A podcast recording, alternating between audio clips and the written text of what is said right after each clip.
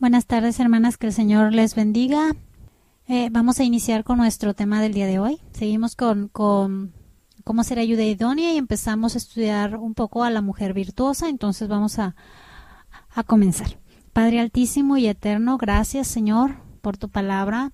Gracias porque nos instruyes, nos enseñas, nos redargulles a través de ella.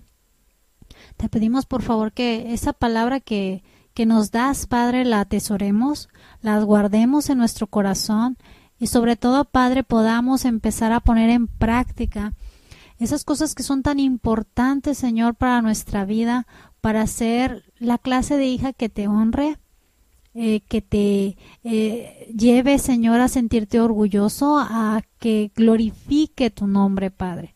Te rogamos que por favor nos ayudes, Padre, en nuestro diario vivir para ir poniendo en práctica las cosas que nos vas enseñando, producir fruto que honre tu nombre, Padre. Te lo pedimos en el nombre de Cristo Jesús. Amén. Ok, vamos a, empezar. La semana pasada estuvimos viendo, eh, empezamos a ver cómo ser ayuda idónea siendo una mujer virtuosa. Vimos algunos tipos de mujeres, vimos a las mujeres insensatas, las necias, las que son hermosas pero apartada de razón, la que es contenciosa, rencillosa, iracunda, y como todo este tipo de mujeres causan grandes dificultades en la vida matrimonial. Comenzamos a ver cómo es una mujer virtuosa, ¿verdad? Como esposa. Vimos que son de gran valor y que son escasas.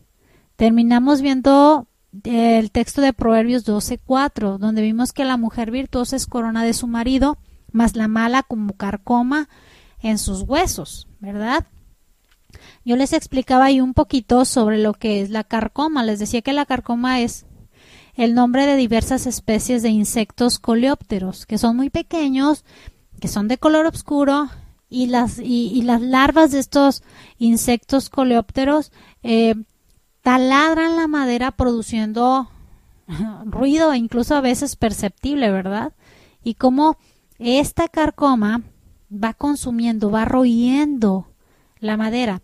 Entonces nos está diciendo aquí que la en Proverbios 12:4 que la mujer mala es como esa carcoma para el esposo. Esto quiere decir que lo único que produce es una preocupación constante en el esposo que, que le provoca continua mortificación y que lo va consumiendo poco a poco. La traducción lenguaje actual de Proverbios 12.4 dice que la esposa llena de orgullo eh, a su esposo, la buena esposa llena de orgullo a su esposo, la mala esposa le arruina la vida. Fíjense qué interesante con la traducción lenguaje actual. Les comentaba que la mujer virtuosa es una mujer de excelencia, que es de valor, valor moral, capacidad, nobleza, de fidelidad en su matrimonio, que es hacendosa, capaz, digna. Entonces es una esposa que es de gran valor. Siempre está buscando el bien para su marido. Todos los días de su vida, dice Proverbios. 31. Entonces, Proverbios 12.4 nos está diciendo eso. La buena esposa llena de orgullo a su esposo. Entonces el tener una esposa sí hace que el esposo se sienta orgulloso de ella.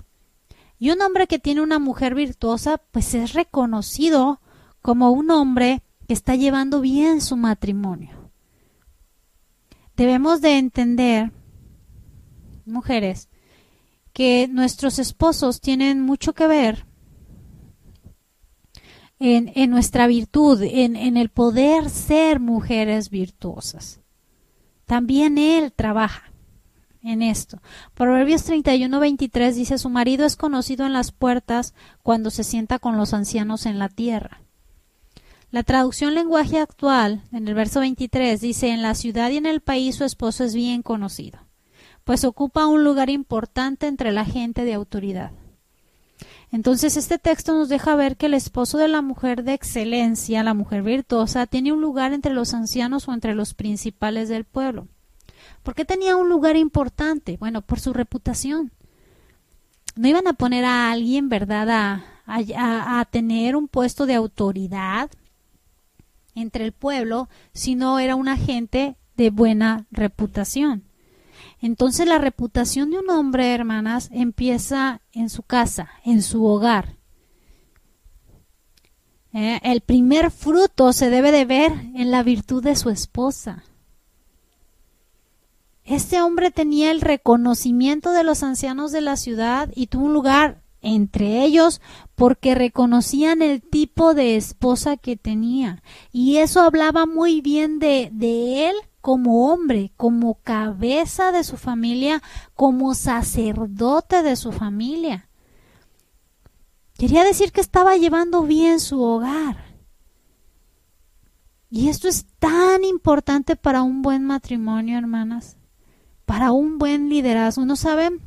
Eh, platicando yo en, en, el Señor a través del tiempo, en consejería, en pláticas normales, me he dado cuenta que las mujeres eh, padecen mucho cuando los varones no toman su posición de autoridad, el rol que el Señor les, les ha ordenado de ser cabeza, de tomar decisiones, de cuidar de su familia. Entonces las mujeres padecen mucho cuando el hombre no toma su liderazgo dentro de su casa.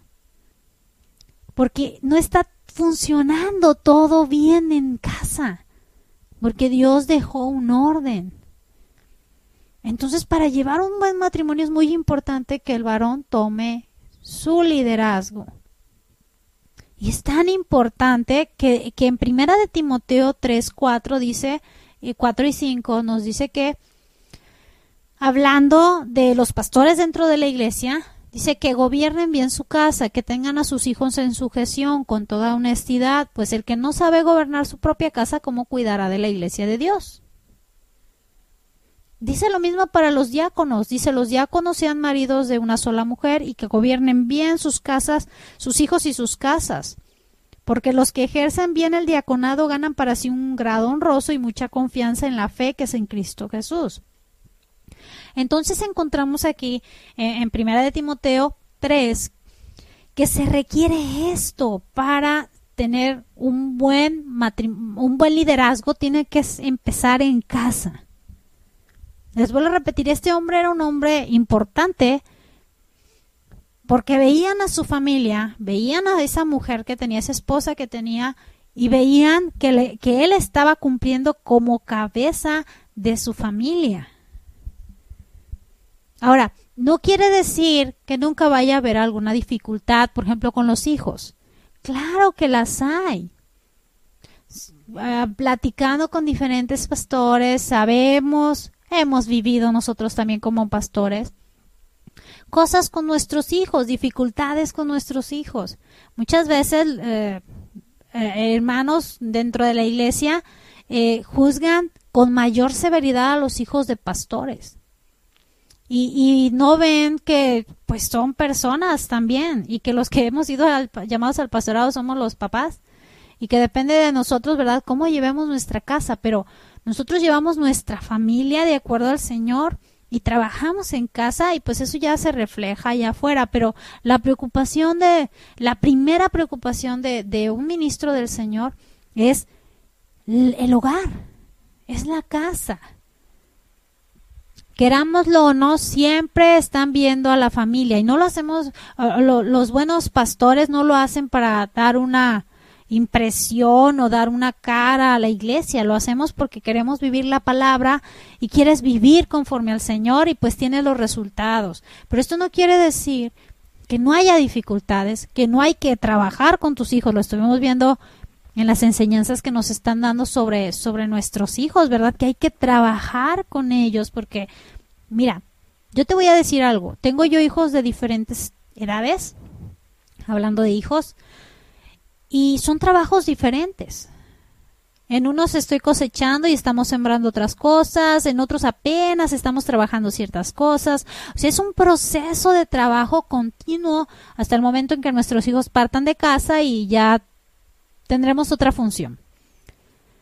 Pero hay dificultades. Siempre te las vas a encontrar. Con tus hijos te las vas a encontrar.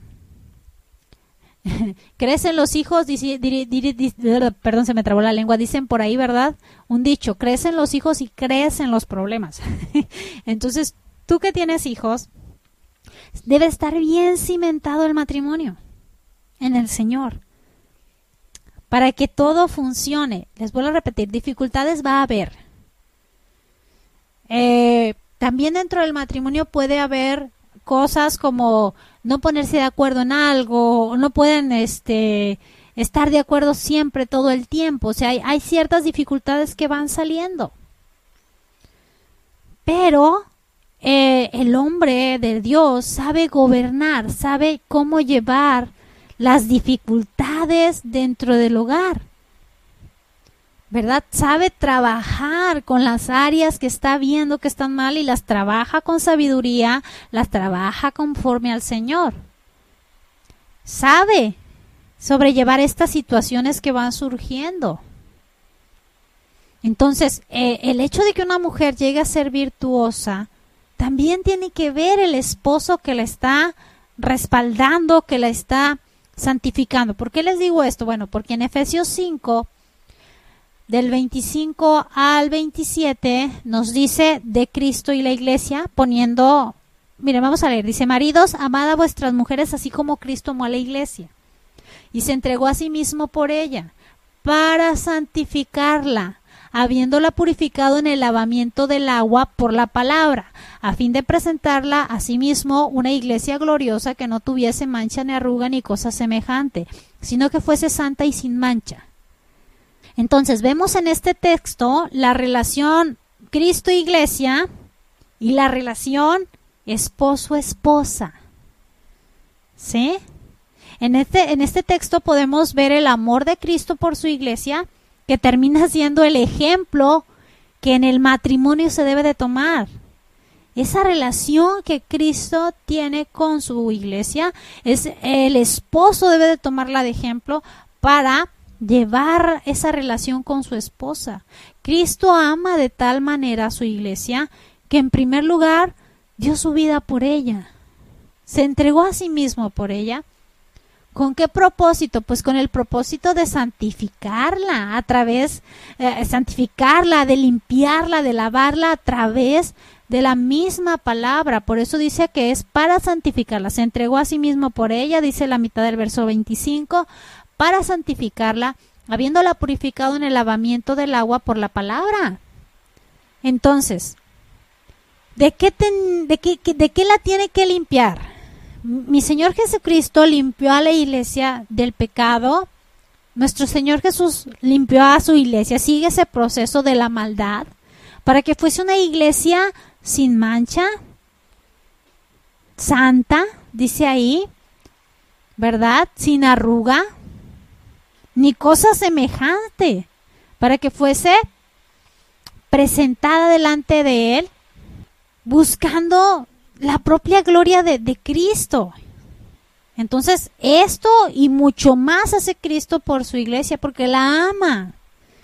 Entonces, tomando el ejemplo de Cristo, el hombre debe de buscar lo mismo para su esposa. Tener un amor que busque la limpieza de su esposa. Un esposo cristiano no debería pensar en, en que su esposa o en sí, en que su esposa tenga cosas pecaminosas en su vida, cosas que desagraden a Dios, el deseo del esposo debe de, ser el estar buscando que, que, la mujer sea agradable a Dios, que su esposa se mueva hacia Dios. La preocupación del esposo no debe de ser que la esposa se someta a él ay, mujeres que no te sometes a mí. No, esa no es la preocupación del esposo. No debería de ser la preocupación, ¿eh? Su preocupación debería de ser que su esposa llegue a ser conformada a Cristo. Así que la intención y el objetivo permanente del esposo debe de ser encaminar a su esposa hacia la pureza. Y, y eso tiene que ser de manera muy sabia no puede ser impuesta, no es a base de gritos, de insultos, de golpes. Esto habla de, de, poca capacidad del hombre como cabeza cuando quiere imponerse de esta manera. El esposo lo primero que tiene que hacer es someterse a Dios. Orar mucho a Dios y hacer lo que Dios le manda hacer con su esposa para poder santificar a su esposa y presentarla no a sí mismo, sino a Cristo como un fruto de estar haciendo lo que Cristo está mandándole. Y, y les vuelvo a decir, no puede ser de una manera impuesta, obligada, condicionada, a través de la fuerza. No. Primera de Pedro 3, verso 7, dice, vosotros maridos igualmente vivid con ella sabiamente, dando honor a la mujer como a vaso más frágil y como a coherederas de la gracia de la vida, para que vuestras oraciones no tengan estorbo.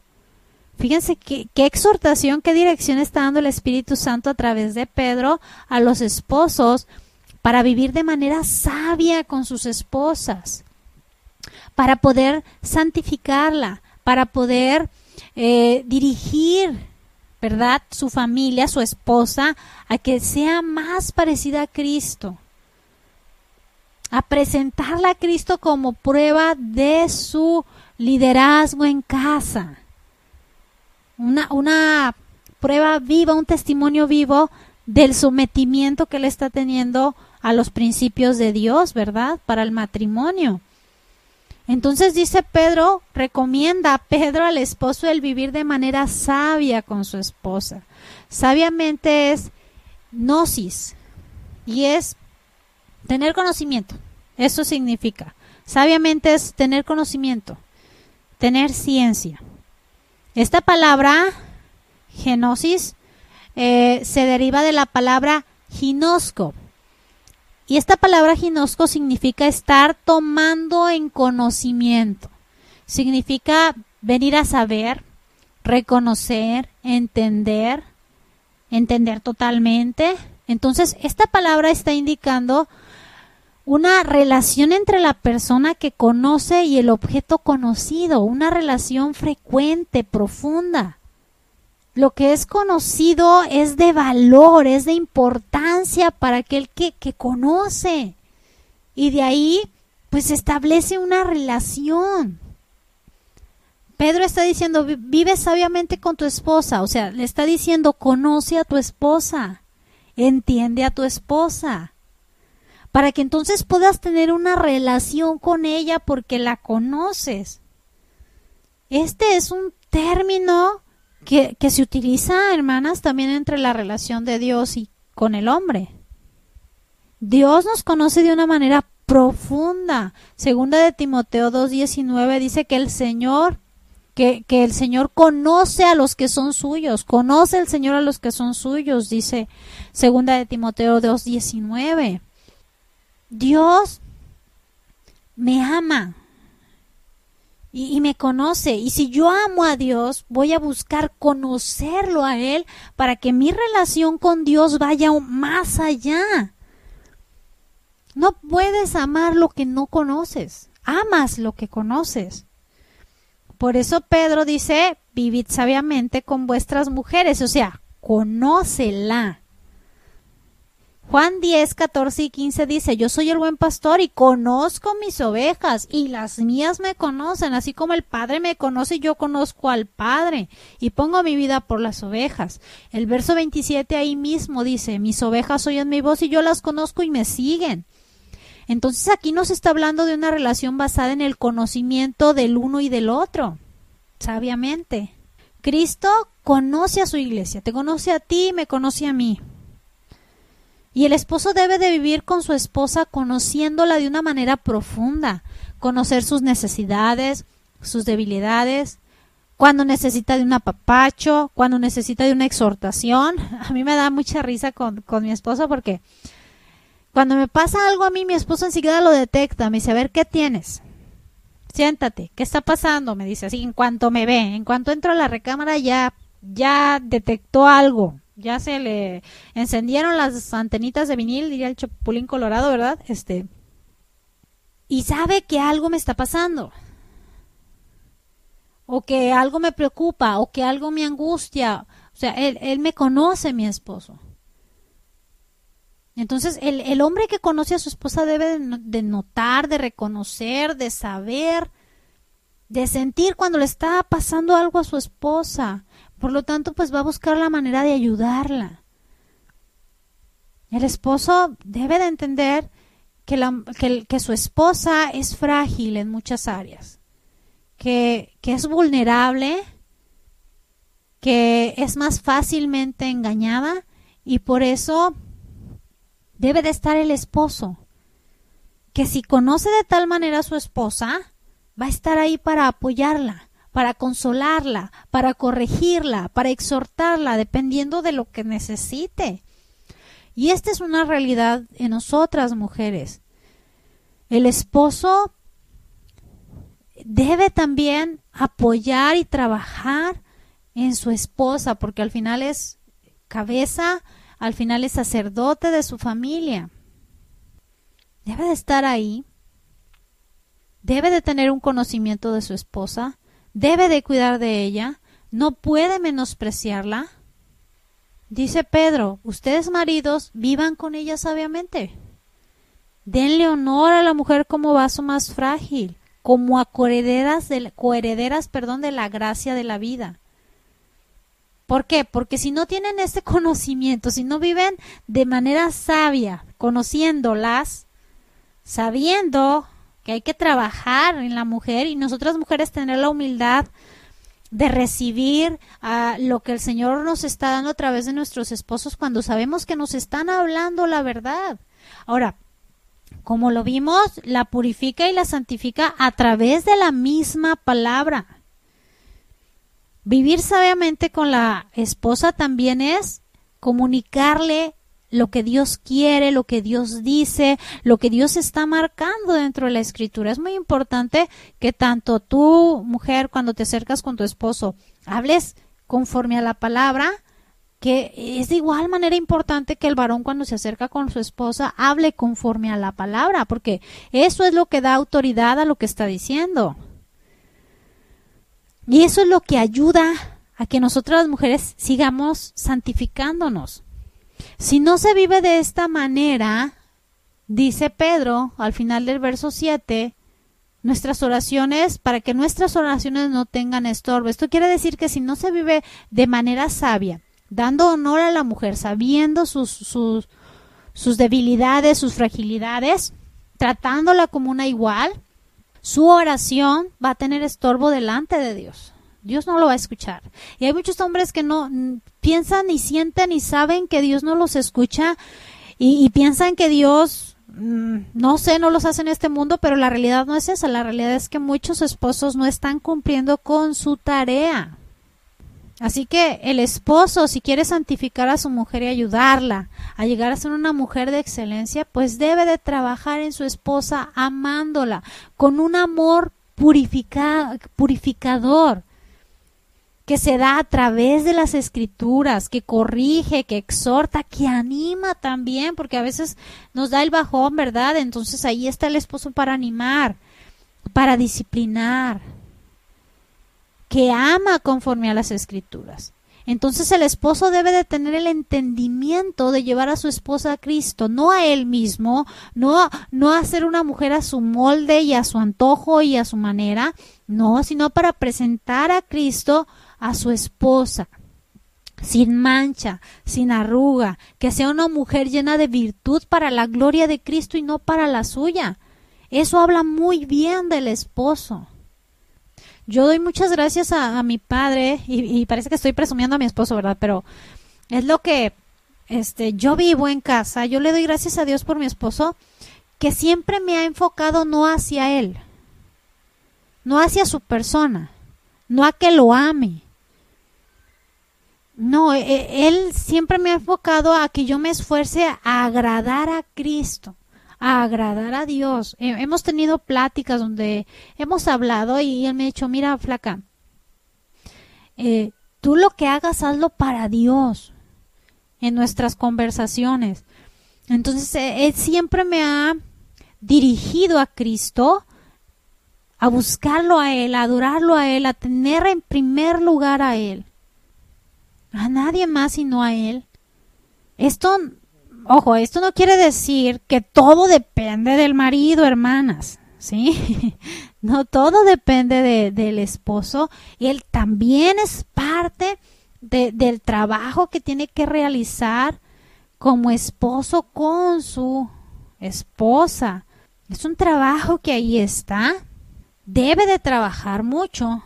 Primero en su persona, en su esposa, la esposa en su persona y cumpliendo con su función de ayuda. Y es un trabajo de equipo Proverbios 31, 23 nos dice que era un hombre respetado, conocido en su comunidad, que tenía un lugar entre los principales por la gran esposa que tenía, porque eso hablaba bien de él, de él como cabeza, como sacerdote de su familia. Entonces hay esposas que avergüenzan al esposo, ¿no? Y, mucho de eso habla de, de que no ha tomado su, su responsabilidad como cabeza ni está haciendo lo que Dios le pide, ¿verdad? Para que se sienta orgulloso de su, de su esposa. Es muy triste que, que en un matrimonio se avergüence el uno del otro.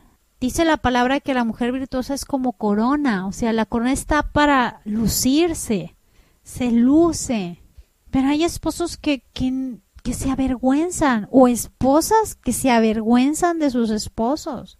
Y tenemos que cuidar esto. Porque al final, hermanas, somos uno con nuestros esposos. Desde el momento en que nos casamos, hicimos un pacto delante de Dios, somos uno. Y, y dependemos el uno del otro en muchos aspectos y en muchos sentidos. Desde que nos dice la palabra que si uno cae el otro está para levantarlo.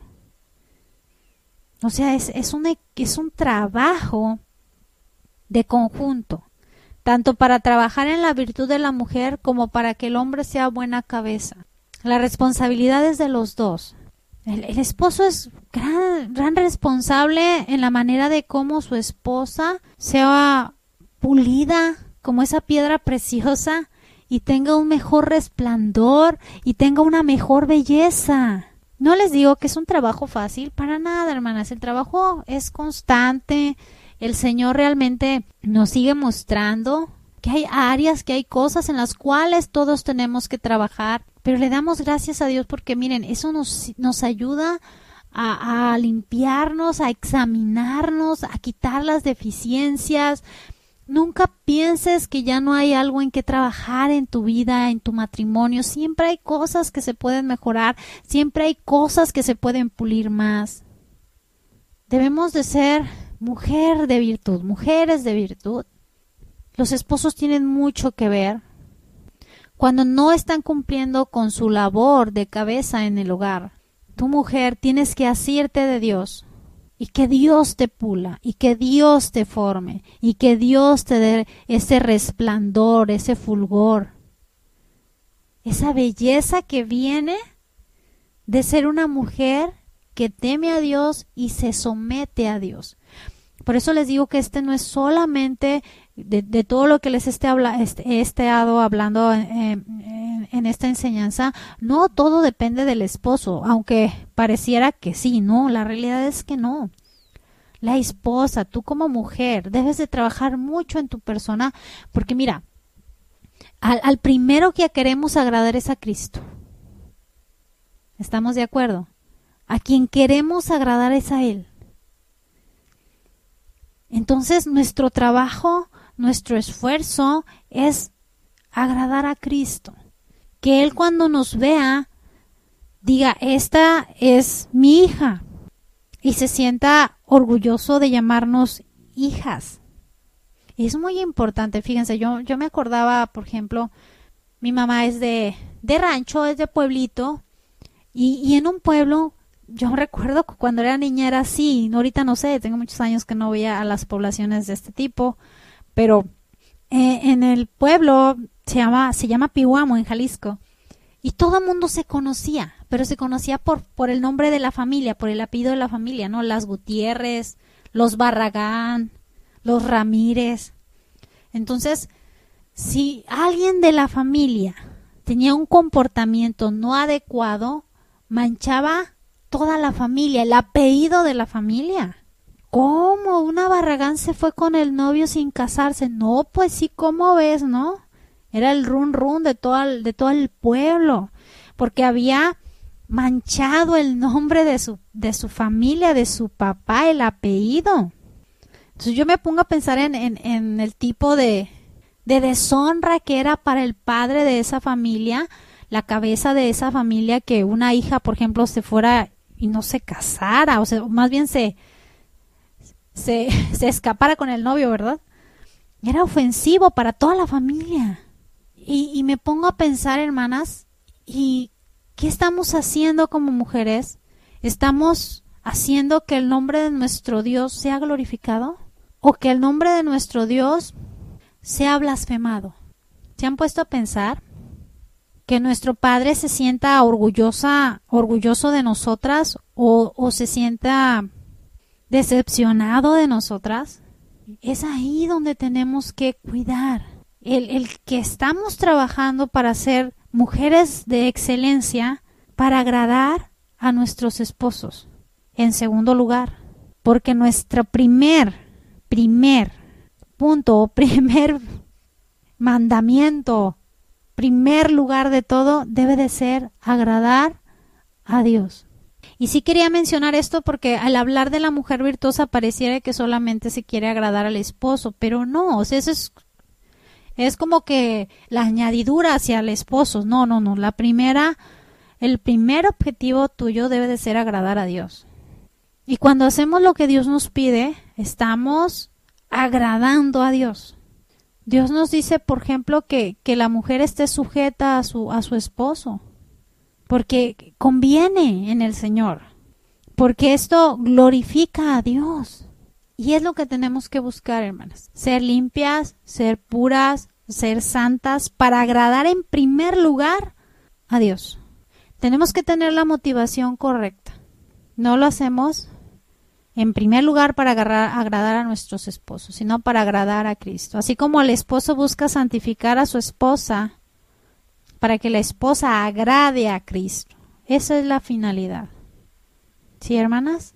mucho eh, que ver todavía, pero vamos a dejarle aquí para continuar la próxima semana, si el Señor lo, lo permite, para seguir hablando sobre la mujer virtuosa, pero sí quería este, comentarles esto, donde el esposo tiene que ver mucho en que la mujer sea una mujer de excelencia. Te vuelvo a repetir, mujer, si tu marido no se sujeta a Cristo, no ha sido la mejor cabeza o el mejor sacerdote, Tienes a Dios que es tu Padre y Él, si tú realmente te sujetas a Él, te va a santificar, te va a limpiar para que seas esa mujer de excelencia. Es un trabajo, trabajo en equipo, que Dios siga tratando con nosotros, como dice la palabra, ¿verdad? Que Él perfeccione la obra que empezó en cada una de nosotras, hermanas. Él empezó una buena obra, en ti y en mí, y Él la va a terminar. Y Dios hace todo bien. No hay queja de la obra de Dios. Entonces esa obra que ha empezado en nosotras, la va a terminar. Y va a estar bien. Porque todo lo que Dios hace es bueno y, le queda bien, hermanas. No hay queja ninguna, de ninguna manera en lo que Dios hace. Entonces, vamos a terminar con oración. La próxima semana vamos a, a seguir con Mujer Virtuosa y vamos a ver que, eh, cómo podemos trabajar esa virtud desde nuestra conducta diaria. Nuestra conducta diaria. Si el Señor así lo, lo permite, la próxima semana continuamos, ¿sí? Que, eh, que, el Señor les bendiga. Vamos a terminar con oración. Padre Altísimo y bueno, te agradecemos, Padre, por tu palabra, que es viva, Señor, que es eficaz, que es cortante, Padre. Te damos gracias porque tú sigues tratando con nosotros eh, con nuestros esposos, con nuestros hijos, en nuestras vidas. Señor, muchas gracias porque no nos dejas. Porque sabemos que sigues tratando. Ayúdanos, por favor, a, pegarnos a tus principios, a tus mandatos para el matrimonio, Señor. Para nuestra vida personal. Porque queremos agradarte a ti en primer lugar. Porque aquí el importante eres tú. Por eso te ruego, Señor, que, nos ayudes a trabajar en nuestros corazones sabiendo que lo que hacemos lo hacemos por ti y para ti, Señor. Que yo salgo beneficiada cuando mi esposo te obedece y que mi esposo sale beneficiado cuando yo te obedezco, pero el principal eres tú. Ayúdanos a tener nuestros ojos puestos en ti como mujeres, para no desanimarnos, para no decaernos, sabiendo, Señor, que tú tratas y seguirás tratando con nosotras, porque somos tus hijas. Gracias, Padre, te damos en el nombre de Cristo Jesús. Amén. Amén. Que el Señor les bendiga mucho, hermanas, y si mi Padre lo permite, continuamos la próxima semana. Bendiciones.